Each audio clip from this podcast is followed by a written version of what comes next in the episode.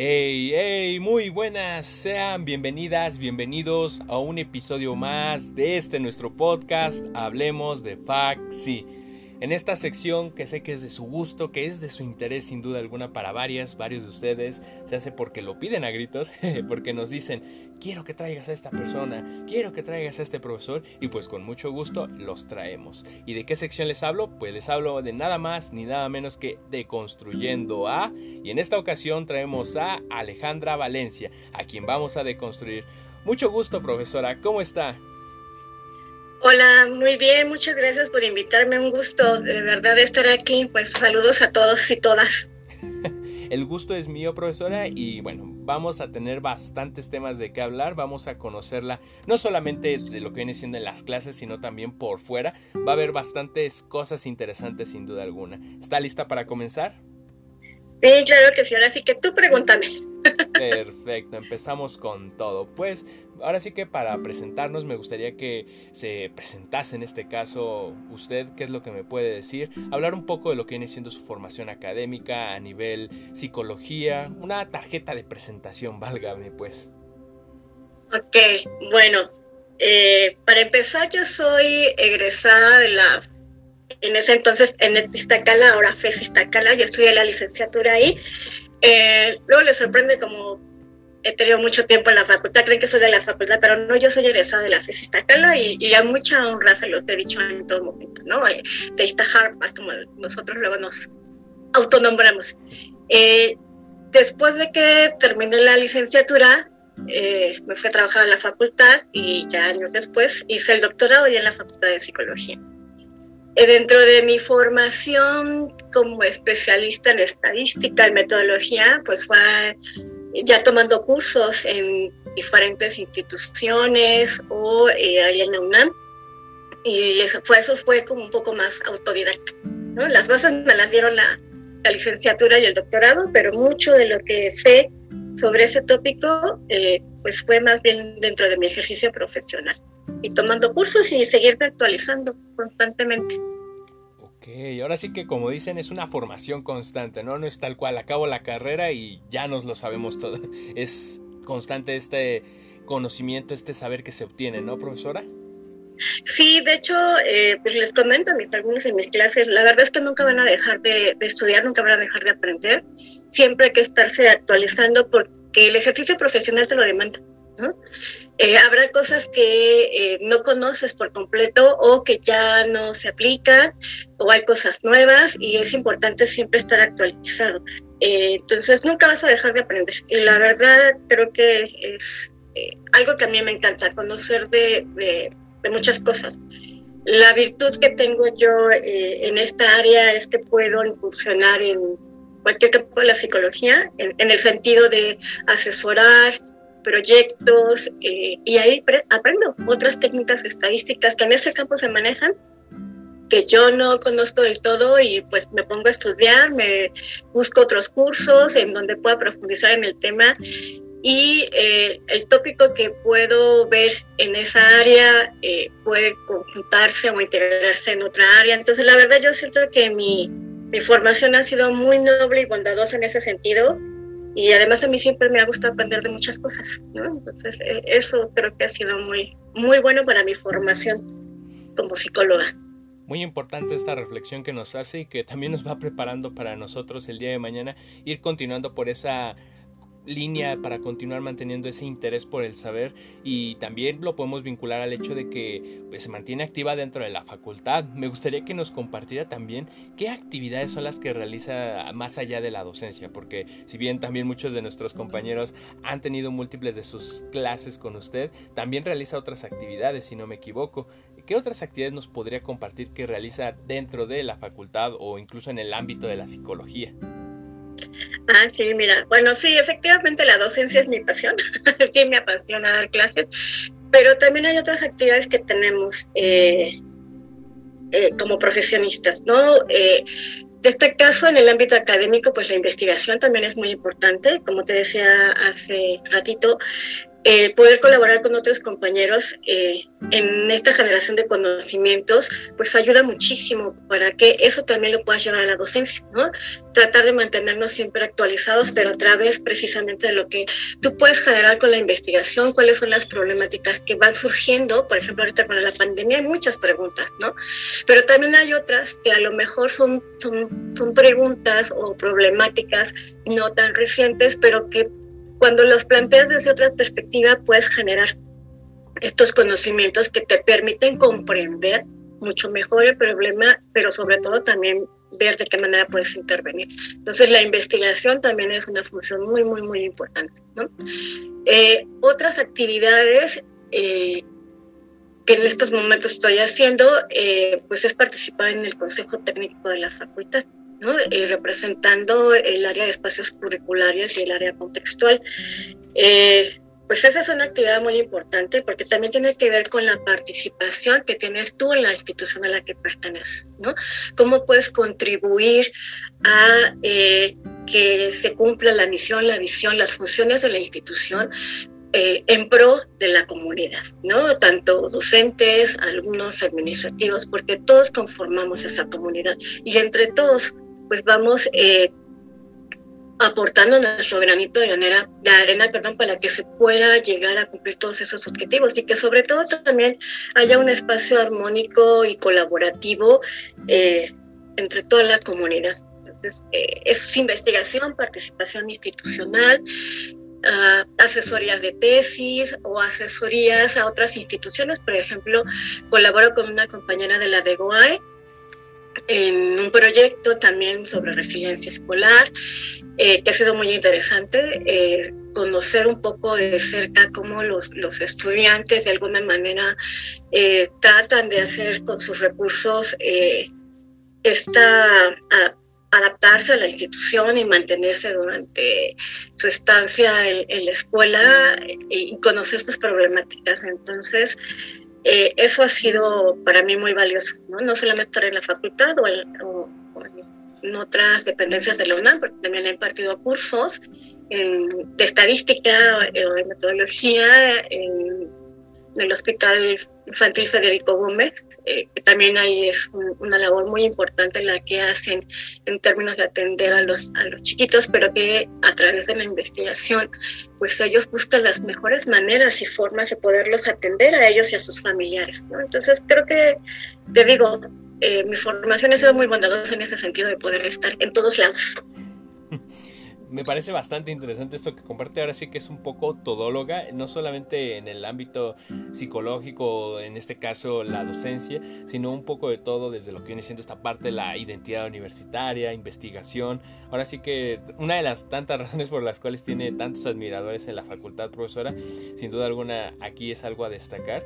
También nos inspira también a nosotros como alumnos el día de mañana, pues no a conformarnos con un aspecto de, ah, bueno, pues un trabajo de fijo y ya, sino también ese interés por saber y incluso por aportar algo más, se hace en este caso, por ejemplo, a la misma UNAM o a los mismos alumnos, la verdad es que es algo pues, de respetar y de admirar. Ay, mira, pues, pues un gusto saber eso. y bueno, como siempre les he dicho, si están mis posibilidades, adelante.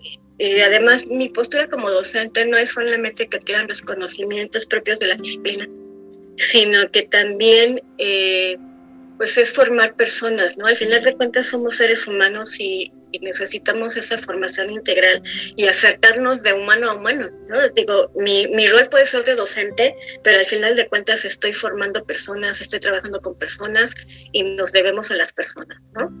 Eh, entonces, dentro de mi concepción ya muy, muy personal es esa, ¿no? No solamente eh, que sepan de psicología, sino que sepan pues, de otras cosas, que en ese desarrollo personal, profesional, creo que es, es para todos, ¿no? Estoy totalmente de acuerdo, profesora. Y algo que estaba comentando y que podemos profundizar un poco es el aspecto de las materias que imparte. Eh, me causa curiosidad un poco qué es lo que aborda, se hace para los compañeros que incluso están interesados, porque luego pasa eso, este, eh, viene cuando es el periodo de inscribir materias y no estamos seguros de qué profesores meter. Ayuda mucho el escuchar de ahora sí que de primera mano lo que aborda un profesor en cuanto a conocimientos, en cuanto a los temas que se pueden ver. En este caso, ¿qué es lo que podría decir? ¿Qué es lo que trata de abordar en sus materias a nivel de conocimiento y por supuesto ya a nivel para nosotros como profesionistas en potencia? Ah, ok. Bueno, eh, dentro de las materias de metodología, particularmente la, de medición y evaluación psicológica, eh, que sepan construir un instrumento. Eh, el contenido es, es ese, en la primera parte de la asignatura y en la segunda, cómo se hace una evaluación psicológica y es algo más introductorio. Me enfoco mucho en la parte de construcción de instrumentos en, en el sentido de que conozcan el proceso y sepan eh, que pues no está tan fácil hacer un instrumento. A veces allá afuera, eh, porque ya, ya nos pasó en algún momento dado, nos solicitaron construir un instrumento y nos dijeron, ah, mira, pues que en internet ya hay varios reactivos, pues te jalas unos de aquí y otros de allá y pues ya tenemos el instrumento, ¿no? Y en una semana lo tenemos listo. Y yo, ah, sí, claro, ¿no? Entonces, déjame explico que, que, pues igual sí los puedes tomar, pero necesitas que sea confiable, válido, necesitamos la definición de las variables que tú quieres y entonces, pues no, en una semana no está tan fácil porque tienes que pasar por diferentes procesos, ¿no? Entonces, esta idea que se tiene allá afuera de que nada más seleccionas tus tus preguntas las juntas y las pegas y ya tienes un, instrumento y puedes medir lo que se te ocurra. Eh, es, pues es algo que, creen que puede ser muy fácil, ¿no? Entonces cuando acá vemos cómo es todo el proceso y, decirles, mira, sí, no te lo tengo en una semana, pues igual te lo puedo tener en un mes, una versión para aplicar, ¿no? Eh, lleva más tiempo porque necesitas evidencia de que sea confiable, de que sea válido, porque la toma de decisiones que vas a hacer es, seleccionar eh, un perfil para el puesto que tú estás requiriendo, hacer un diagnóstico para una persona eh, que queremos saber si, si la mando al psiquiátrico o no la mando al psiquiátrico, ¿no? Un diagnóstico para saber si al papá le doy la custodia del niño, ¿no? entonces, no estamos hablando de, cosas sencillas, estamos hablando de la vida de las personas. Entonces, yo necesito tener un buen instrumento. Y que nosotros podamos transmitirles a las personas que requieren nuestros servicios que construir un instrumento no es nada más de hazte 10 preguntas ahorita en la noche, ojalá te las internet, pues no, que, que, lleva todo un proceso y que nosotros eh, pues tenemos esa responsabilidad de hacer un buen instrumento, porque eso va a implicar hacer una buena evaluación, ¿no? Pues ya en la parte de evaluación lo que vemos es precisamente cuáles son las pruebas que se tienen que aplicar para hacer un buen, una buena evaluación, sea un diagnóstico eh, inicial o ya después de una intervención, porque de alguna manera esas son evidencias de que nuestro trabajo está bien hecho en el sentido de que se van cumpliendo los objetivos para los cuales está pensada la intervención o la evaluación. ¿no? Entonces, es es, en, en, esa asignatura, particularmente lo que les quiero transmitir es, es, eso, ¿no? Ah, tal vez haya personas que están convencidas que los instrumentos pues, no, no, son lo suyo, y digo, eso es muy válido, pero que tampoco se desacredite ¿no? Eh, esa labor del psicólogo. Eh, y que tengamos conciencia de que todo lo que estamos haciendo implica eh, que tiene que ver con la vida de una persona. Entonces las decisiones son importantes en ese sentido. En cuanto a los cursos de estadística que llegado a impartir a la metodología, igual van, van en ese sentido. La estadística y la metodología son herramientas que nos permiten abordar las problemáticas, tener evidencias eh, de, a través de los datos de, cómo se presentan las variables, cómo se, se comportan, qué eh, relaciones identificamos pero que al final implica también una toma de decisiones. Entonces, saber elegir la prueba estadística acorde al, problema, al objetivo y la naturaleza de los datos, eh, para que esa información que obtengamos, esos resultados, sean lo más confiable y próximos a, lo que sucede en la realidad en esta problemática, pues es importante porque yo voy a confiar en la evidencia. Y eh, la evidencia me va a permitir tomar esa decisión eh, y que decía yo hace rato, o lo mando al psiquiátrico o, lo dejo donde está, ¿no? O una persona que para la pena se están pidiendo una valoración de, si sale de, la cárcel o, todavía tiene que quedar un rato ahí, ¿no? Son, son decisiones importantes. Y hacer bien las cosas creo que es nuestra nuestra labor eh, y desde el punto de vista ético es el compromiso que debemos de tener. Para que entonces, si bien es cierto, conocemos de estadística, cómo se aplica la G cuadrada, la prueba T, correlación, pues que sepamos en qué momento se tiene que hacer, cuándo se tiene que hacer, bajo qué condiciones, pero sobre todo lo que va a implicar después. Dentro de las asignaturas que también imparto, pues están las del área contextual. Eh, prácticamente imparto todas, menos identidad y ética, y pues ya porque ya no me pude colar a esas, que si no yo estaría dando prácticamente todas las del área contextual, ¿no? Pero eh,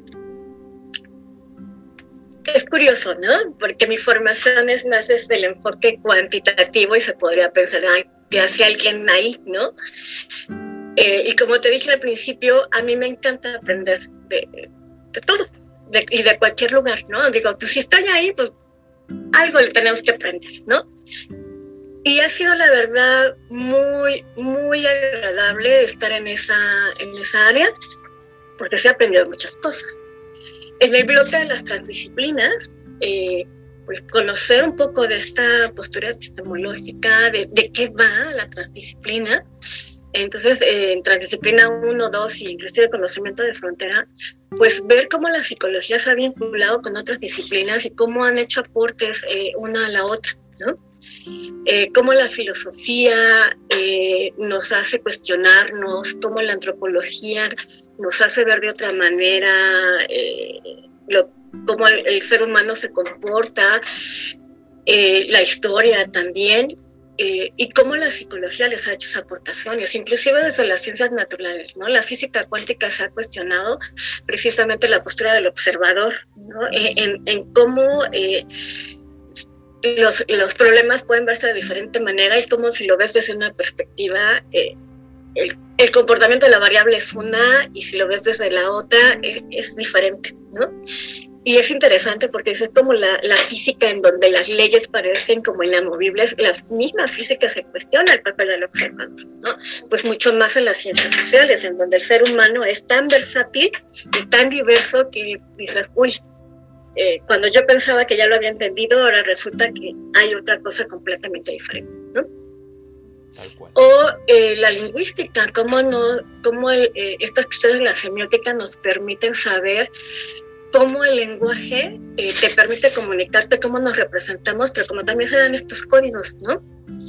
Eh, eh, de incluso de comportamiento y que muchas estas, de estas cuestiones tienen que ver con la, con la comunidad, con cómo se consensan estos códigos y estos juegos de lenguaje, cómo se dan, ¿no? Hay palabras que en un lugar resultan muy familiares y muy simples y para decir, referirnos a algunas cosas que hasta pueden parecernos chuscas, pero como esa misma palabra en otros lugares es un insulto y es un insulto mayor, ¿no? Y creo que todas esas disciplinas nos han enriquecido y nosotros también, ¿no? Eh, entonces, dentro de este bloque, pues la, la idea es ver eso, cómo la transdisciplina nos permite también ver de otra manera el hacer ciencia. No es algo nuevo, es, algo que se está retomando y creo que es un buen momento porque ya las disciplinas han profundizado muchísimo en, en conocer esa partecita del ser humano que, quisieron retomar y que ahora estamos en un, buen momento de integrar los conocimientos. ¿no? Por eso digo que a mí me vino bastante bien eh, el incursionar en esta. Y eh, ahí lo que también trato de hacer, de impulsar con mis alumnos, es que tengamos una apertura, ¿no? Una, una, seamos más flexibles. Si bien nos estamos formando en una disciplina y tenemos que formarnos bastante bien, no descartemos incursionar en otros campos. Eh, eh, ser flexibles, hacer un trabajo colaborativo, ser empáticos también con el otro en ese sentido de que, oh, eres el experto tú en ese tema, vamos a juntarnos en tú y yo en, replantear el, problema. Eh, algo que, me resultó muy agradable eh, en, una de esas asignaturas, porque hacen un trabajo final los alumnos eh, de una problemática con una perspectiva desde la psicología y después ir a consultar a alguien de otra disciplina, a integrarlo a su equipo para que les digan ahora yo lo veo de esta manera y cómo lo replanteamos, ¿no? Hubo un equipo que trabajó sobre la recuperación de espacios. Entonces ellos lo hicieron desde la psicología ambiental y pidieron eh, la colaboración de un arquitecto. Y al final siempre les piden sus trabajos finales que me hagan una reflexión individual. Y el arquitecto hizo su reflexión individual, lo incluyó en el, en el trabajo del equipo, ¿no? Y la reflexión que hizo es que, wow, que qué padre trabajar con psicólogos porque él, a pesar de que se dedica a construir eh, habitaciones, edificios, espacios para que los habiten las personas, no se había puesto a pensar conscientemente en eso, ¿no? Dice, yo diseño y hago, pero es cierto, las personas viven ahí, entonces el ver las cuestiones de la percepción, cómo los hace sentir, eh, cómo está repartido el espacio, los colores, eh, dice, yo no me había puesto a pensar en cómo el, eh, cómo el, el lugar puede impactar a una persona. Entonces, para mí fue enriquecedor y dice, ya voy a tener en mi despacho un psicólogo. Para mí eso ha sido genial, ¿no? que las personas se den cuenta precisamente que necesitamos tener a los psicólogos, ¿no? Y que los psicólogos también necesitamos tener a, profesionistas. Eh, las otras, en el otro bloque de asignaturas que imparto, las materias de comprensión de la realidad social, ahí sí imparto las tres, una, dos y tres. Eh, el conocer tu contexto en el, en el, cual estás parado. En el uno es conocer la psicología como profesión y algo que me gusta mucho de esas asignaturas es que tienen esta parte de, de la reflexión sobre uno como profesionista y como persona, ¿no? Eh, en esta eh, materia de comprensión 1, la parte complementaria es, ¿y yo qué tipo de psicólogo quiero ser? Cuando trazas tu trayectoria académica. Entonces ya llega la gran pregunta, ya, ya estoy psicología, ya tengo lo general, pero ahora, ¿qué tipo de psicólogo quiero ser? Y eso nos lleva a la parte no solo profesional, sino a la parte personal. ¿Qué quiero atender? ¿Qué problemáticas? Eh, ¿Cuáles son las áreas con las que cuento para? ¿Cuáles necesito desarrollar? Esos son ejercicios, esos ejercicios de autoconocimiento que son muy interesantes porque aun cuando tengamos una idea más o menos clara, qué tipo de psicólogo queremos ser, pues entramos a veces en una crisis de que conozco ahora tanto de psicología que ya no sé qué quiero hacer, ¿no? Y empezar a hacer toma de decisiones, de me interesa esta materia, me interesa este campo, y nos podemos dar tropezones de, ay, me gustaba, me llamaba la atención, pero ya me di cuenta que no. Y se vale, ¿no? Se, se vale probar y se vale equivocarse y se vale redireccionar. Y creo que esa es una de las cosas que, que me resulta a mí muy, muy, muy interesante y muy grata en hacer ese acompañamiento con los alumnos. A veces las cosas no son tan fáciles, hay quienes luego no tenemos mucha claridad de hacia dónde queremos ir, pero el que sepas que alguien te está acompañando y que ella te está diciendo, mira, no te preocupes, vamos a, a encontrar algo juntos, eh, es una labor que a mí me, me agrada muchísimo, ¿no? Por eso les digo que lo que les puedo ayudar, ayudar adelante. Y en las de comprensión 2 y 3 vemos los contextos económico, político, social, histórico, filosófico, inclusive en el cual se enmarca nuestro quehacer como psicólogo, ¿no? Nivel nacional, Latinoamérica, internacional. Y la segunda parte tiene que ver con eh, cómo voy a terminar mi perfil profesional en, en, en comprensión 2. Entonces ahí planteamos un poco de cuáles son las competencias, un poquito de lo que es introducción a la inserción laboral, porque la inserción laboral la trabajo de lleno con los de octavo, ahí sí, como les he dicho, los voy a angustiar pobrecitos desde el primer día, pero ya terminando el semestre ustedes van a formar parte de los desempleados de este país, ¿no? Y se los digo en buena onda, en el sentido de que vayamos tomando conciencia de que ya acabamos. El sueño dorado de ser psicólogo se volvió realidad, ¿no? Pero es, es comprensible que eh, podamos tener cierto temor de hacer esa transición, porque no solamente termino de estudiar y trabajo, es implica también un crecimiento personal, implica ser un adulto independiente, autónomo, y asumir las riendas de mi propia vida y eso espanta, ¿no?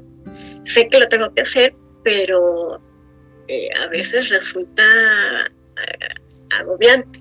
Entonces trabajamos un poco estos, estas cuestiones de autoconocimiento, para poder hacer esa transición y sobre todo que salgan con la mayor seguridad y confianza de que ustedes tienen la formación necesaria para, que tienen los conocimientos y habilidades para y que lo van a hacer muy bien. porque pues ya terminando la carrera es van por su cuenta, ¿no? Pueden regresar a consultarnos, pero en realidad ya van por su cuenta, van, van solitos, entonces tienen que tener la confianza y seguridad de que lo, lo saben hacer y lo saben hacer bastante bien. Claro que sí, sin duda alguna esto, sin duda alguna muchos de sus alumnos y exalumnos pues les traerá buenos recuerdos y sus futuros alumnos por supuesto.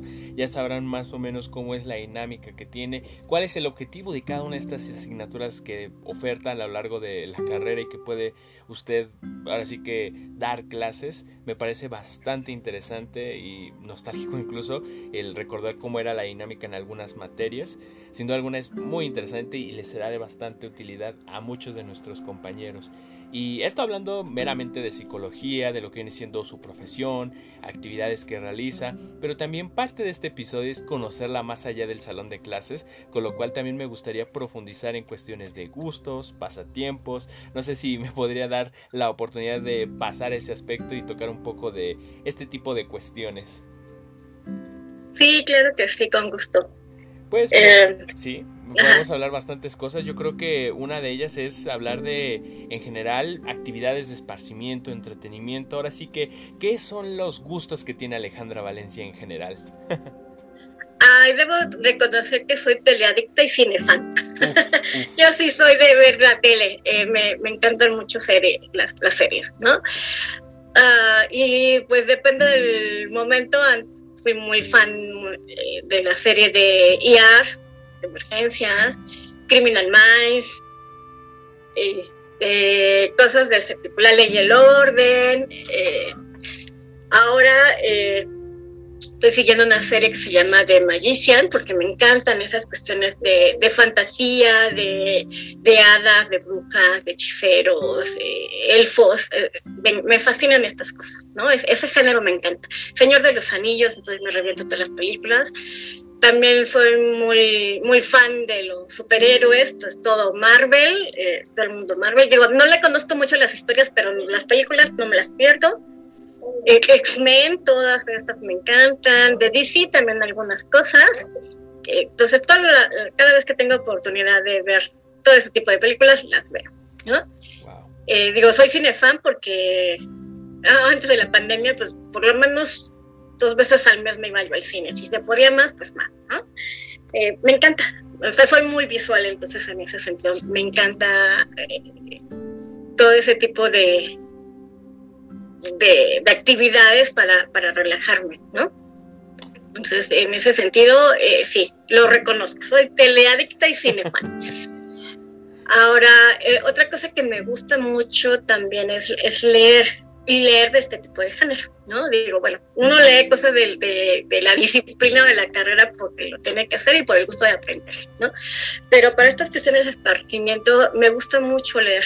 Eh, y sobre todo te digo, eh, este género de, de hadas, de eh, brujas hechiceros, me recomendaron la, la saga Trono de Cristal, me la aventé rapidísimo, yo creo que en un año me aventé todas, todas las, libros, más algunas este, otros adicionales que están por ahí, ¿no? Entonces, no, no, no, acá en mi casa ya, ya se las sabían, me levantaba y me ponía a leer, porque si me atrapa a mí la, la, la historia, no puedo parar, ¿no? Entonces, hasta que no la termino y hasta que no se acaba, y digo, chi, me falta más, porque no saca otra, otra parte, ¿no? Sí, sí, la verdad sí me clavo en eso. Eh, está eh, también creo que la de una corte de rosas y espinas que por ahí eh, la autora Sara Más tenía ya unos libros no sé si ya los sacó los que siguen y ni me quiero enterar porque ya sé que si lo sacan no voy a parar que no lo termine ¿no? entonces sí debo reconocer que esas son mis son mis vicios o, mis gustos culposos como dirían por ahí. No yo mucho honra digo que sí me, me encantan este tipo de géneros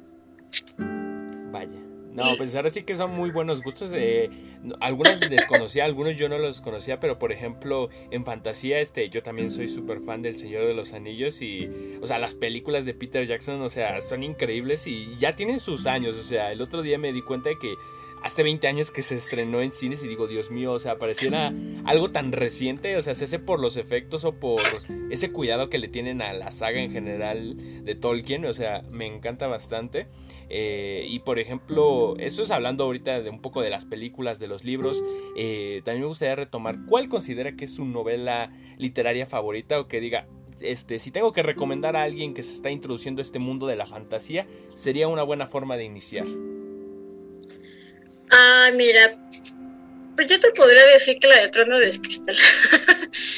Eh, me encanta cómo la, la lleva, cómo describe. Eh, el personaje me, me, resulta muy, muy impresionante, ¿no? Eh, digo, la protagonista es una mujer y habla precisamente de, de, todo ese desarrollo personal que tienen. Creo que esa es una de las cosas que a mí me ha gustado mucho este tipo de historias, ¿no? Y algunas otras.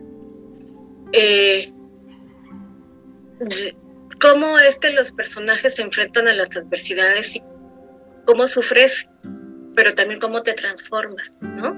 Digo, reconozco que no le sé mucho las cuestiones de la literatura, eso sí, eh, mi poca falta de, de conocimiento en ese aspecto, pero yo te podría decir que la de Trono de Cristal a mí me fascinó, me encantó y eh, cómo se va llevando a, cabo la historia. Ah, sí, de repente hay algunas cositas que dices, bueno, a poco sí, ¿no? Pero, pero me parece a mí una muy, muy, muy buena historia, ¿no? Ok, ok. Y eso hablando ahorita de literatura. Y si tuviera que dar una recomendación aquí para la audiencia, para los jóvenes este, estudiantes de la Facultad de Psicología, ¿cuál es una película que diga, esta me encanta, si no la han visto, tienen que verla, 100% gustosa? Ay, mira, de mis películas favoritas, este, Mamma Mía, reconozco que soy abachera, yo sí también soy fan de Ava, y bueno, ahora con el reencuentro y el reinicio de la carrera de este grupo, pues a ver qué más cosas nos pueden traer, ¿no? Pero sí, a mí e, esa película me encanta, la pasan una y mil veces y la sigo viendo, es más hasta la de Mamma Mía otra vez, porque me gusta mucho la música y, me gusta cómo se llevó la historia, ¿no? Particularmente en la, primera. Otra película que a mí también me, me, encanta y que la puedo ver una y otra vez es la que se llama Dirty Dancing.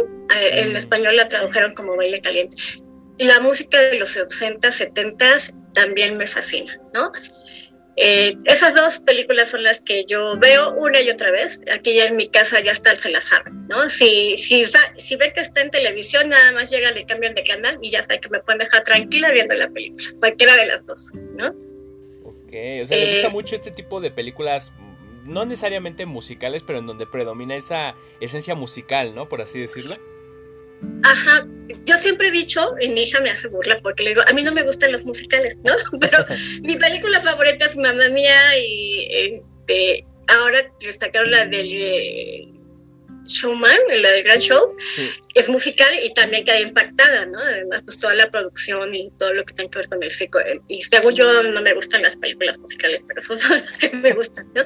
Me, me encanta la música, entonces, en ese sentido, cuando encuentro una película que tiene eh, música que a mí me agrada, eh, ya se vuelve de mis favoritas. Pero Mamá Mía y esta de Dirty Dancing son las, las, favoritas favoritas. ¿no? Ok, a ver, prueba de fuego para comprobar que no le gustan o le gustan las musicales. ¿Le gusta La La Land? Ah, esa ni la he visto. No. Porque no me llama la atención. Tiene que verla, es una historia muy bonita. O sea, está enfocada a lo romántico, pero no cae en el cliché. La verdad es que tiene cosas muy padres. Así que también ahí le dejo la, la recomendación: darle esa oportunidad a La La ya que pasó de moda. Porque también recuerdo que hubo un tiempo en que todos decían: Ve La La ve La La. Pero no, hay que es muy buena, pero tampoco, bájenle. Sí, fíjate que por eso te digo que no me gustan las películas, los, musicales, porque sé que es musical, ¿no? Sí, me han dicho que es buena película, digo, ok, me, me tengo que dar la oportunidad porque me resisto un poco, porque digo, no me gustan los musicales, ¿no? Pero te digo, curiosamente, Ajá, o paradójicamente, mi película favorita es, es Mamma Mía, ¿no? La de Ground Show yo no sabía que era musical y, y, la fui a ver. Cuando me di cuenta que era musical, yo dije, ah, es un musical. Pero pues ya al verla claro, está muy padre la película, ¿no? Y toda la producción eh, está súper bien. Y digo, bueno, y además también que no quiere ver a, los protagonistas, ¿verdad? Chicas, así que eso también fue una razón importante para ir a ver la película. sí, aquí, aquí seamos honestos, a quién no le gusta Hugh Jackman, o sea, yo, yo lo ubicaba ah, por Wolverine, pero, o sea, es un hombre, ese es un pedazo de hombre, la verdad, hay que reconocerlo. sí, no, y además Wolverine, ah, yo soy, ese es mi personaje de Marvel favorito sí, la verdad es que sí. Eh, yo hubiera querido que estuvieran estas películas de, de, Marvel con Iron Man y los Vengadores, pero ahora sí que pues le llegaron a mal momento, o sea, ya está un poco mayor, aunque pues ahí tenemos a Robert Downey Jr. que también ya está grande y la hacía de Iron Man, entonces ojalá y se llegue a animar, estaría padre, al menos eso yo creo. Sí, sí, mira, me voy a dar la oportunidad de verla la la y ya después lo platicaremos, pero te digo, tengo esa, esa resistencia, pero eh, no me niego a ver películas, ¿no? De cualquier género. Te digo, para mí eh, ir al cine es una forma de relajarme, de eh, salirme fuera de este mundo y me enajeno muy conscientemente, ¿no? De repente yo oigo que dicen, ay, ¿es porque hace eso? Le digo, es una película, sigo la historia. Entonces, enajenate eh, feliz, ¿no? Porque de alguna manera la, la, película va a resolver y como sea, y sigue siendo en la película, ¿no? Concuerdo, vaya, vaya que sí, profesora. La verdad es que me pareció bastante interesante este tramo de la plática y bueno, nos estamos dirigiendo para lo que viene siendo el desenlace del mismo podcast, pero ahora sí que a forma de cierre, de conclusión, también me gustaría hacer esa pues esa plática que de repente no se da dentro, incluso irónicamente dentro de la misma facultad, la importancia de la psicología en todo ámbito, en el ámbito profesional por supuesto, pero siendo también algo que está inmerso en nuestro día a día. Se hace con cuestiones sociales tan básicas como ir al cine, como bien comenta, el ver una serie con amigos, con familia, el recrearse y por supuesto a nivel profesional el dar clases, el estar trabajando en algún proyecto. ¿Cuál es la importancia en sí de la psicología en la vida profesional y en la vida personal también? Bueno, te puedo decir que de, mi experiencia la, la psicología eh, me ha permitido ver la vida de otra manera. ¿no? Yo siempre he dicho que ser profesionista, tener una carrera es un estilo de vida eh, porque tienes conocimiento eh, sobre una disciplina que te muestra una forma de ver la realidad, una forma de pensar. Eh, entonces, en ese sentido, para mí la psicología ha sido muy importante porque me ha permitido entender y comprender por qué las personas son como son. No justificar su comportamiento, sino entender por qué son de esa manera. Todo mundo tenemos una historia y detrás de esa historia, eh, pues está eh, las explicaciones que la psicología nos da de cómo pudimos ser en la infancia, cómo pudimos haber desarrollado ciertas habilidades, por qué nuestro comportamiento es de esta manera, eh, cómo nos relacionamos con los otros, en qué cultura nacimos. en ese sentido me ha permitido a mí entender a los otros, entenderme un poco a mí que entender el mundo, ¿no? Claro. Eh, digo, ya, eh, por ejemplo, con los hijos, pues decían las teorías, ah, pues se comporta así, o, las niñas son así, los niños son así. Yo digo, ah, sí soy, ah, sí es así porque, bueno, yo tengo un hijo y una hija, ¿no? Entonces digo, ah, sí es cierto, lo que dice la teoría sí es cierto. Ah, no, mira, aquí ya no, ya no me checó, ¿no? Entonces ha sido bien interesante porque en ese, en ese sentido eh, digo, ah, mira, así se corrobora, ¿no? Y sobre todo eh, entender eh, con las etapas de desarrollo que son tareas madurativas diferentes y no perder de vista que yo pasé por todas esas etapas. Por ejemplo, cuando era muy chiquitos, ay, sí, qué divertidos Cuando se enojaban conmigo, sí, sí, tienes toda la razón, estás muy enojada, estás enojada, entonces sí, validar las emociones, más. Ahora que son adolescentes, pues acordarme de mi propia adolescencia, ¿no? eso es lo que procuro yo hacer, no olvidar mis diferentes etapas para estar como en, ese grado de empatía, ¿no? Digo, bueno, pues sí, ya no los puedo tratar como niñitos, sino tienen que, son jóvenes que están buscando independencia, autonomía, y que en su momento tienen que ser tratados como adultos, porque ellos ya también van a desarrollar esas, esas otras tareas madurativas de tal suerte ahora tengo que verlos más como iguales en ese sentido. No voy a dejar de ser su mamá, por supuesto, no voy a dejar de, escuchar, de apoyar, acompañar, pero es eso, ¿no? Un acompañamiento. Eso es lo que a mí me ha dado la psicología en, el ámbito personal, ¿no? Y en el ámbito profesional, como te decía hace rato, el que conozcan lo que nosotros hacemos y que aporta a, las problemáticas, como en el caso del, arquitecto, eh, pues ha sido también muy, muy, muy bueno porque podemos darnos cuenta de que nosotros podemos aportar información sobre cómo la gente se comporta, cómo la gente piensa, las emociones, pero que cuando ves el otro lado de, de, estas otras disciplinas o de estos otros colegas o profesionistas, eh, dices, ah, pues toda la razón, ¿no? El, el comportamiento individual afecta la cuestión económica, ¿no? Eh, el que una persona, por ejemplo, padezca de adicciones, eh, pues no contribuye económicamente al país y eso nos genera entonces problemáticas de los recursos, ¿no? O eh, cómo vamos a recuperar un espacio o cómo vamos a construir en un lugar de tal suerte que la gente también se sienta lo más cómoda posible o que les genere bienestar. Eh, en ese sentido, eh, creo que la labor de la psicología ha sido muy importante porque nos damos cuenta que pues, el ser humano está en cualquier lugar y el ser humano interactúa con su ambiente y el ambiente también interactúa con las personas. Entonces creo que en ese sentido es, entenderlo, que la psicología nos permite dar esa comprensión. Eh, con algunas experiencias, te digo, en clase y también con otras cosas que yo he hecho fuera de la facultad o, o trabajando con, con, otras personas, es lo que nos han dicho. ¿no? eh, nosotros le apostamos al factor humano, ¿no? Y tenemos que hacer valer que es el factor humano algo muy, muy importante que velamos por su, su bienestar, por su calidad de vida y su bienestar. Cuando a otros profesionistas les queda claro eso, dicen, ah, sí, tienes toda la razón, lo voy a tomar en cuenta, ¿no?